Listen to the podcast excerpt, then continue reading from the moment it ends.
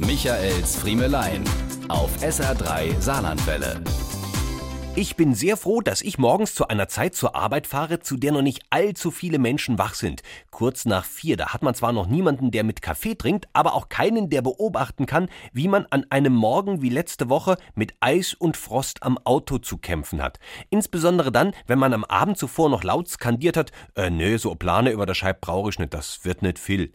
Um es vorwegzunehmen, es war dann der Morgen, an dem ich durch den Kofferraum ein und durch die Beifahrertür wieder ausgestiegen bin.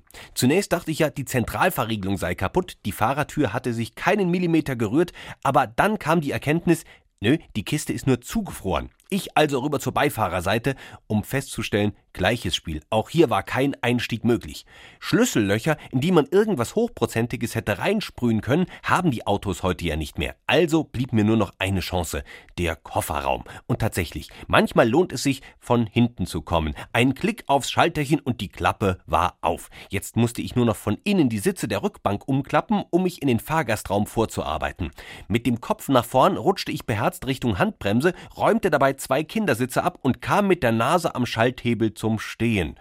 Ob der folgenden akrobatischen Darbietung, um den Hintern auf den Fahrersitz zu bekommen, wäre Fabian Hambüchen wohl in Ehrfurcht erstarrt.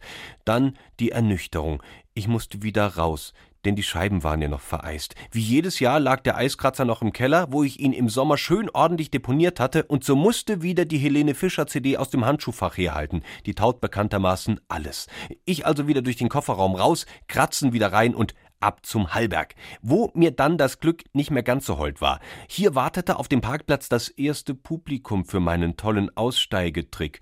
Und die alle waren ein wenig verwundert, dass ich noch lange im Auto sitzen blieb, um offenbar ein Lied zu Ende zu hören.